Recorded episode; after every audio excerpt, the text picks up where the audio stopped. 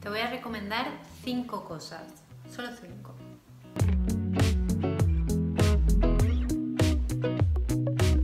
Entrena tu cuerpo para estar fuerte, para estar sano.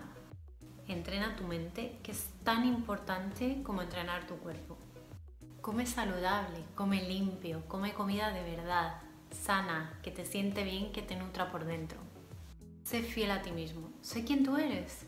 Sigue tus valores, tus creencias y, sé fiel a lo que quieres en la vida y a quien quieres ser. Vive la vida, porque sí, hay momentos malos y, hay que pasar por ello, pero que la mayoría de días eh, merezcan la pena. Vive la vida y oye, disfruta.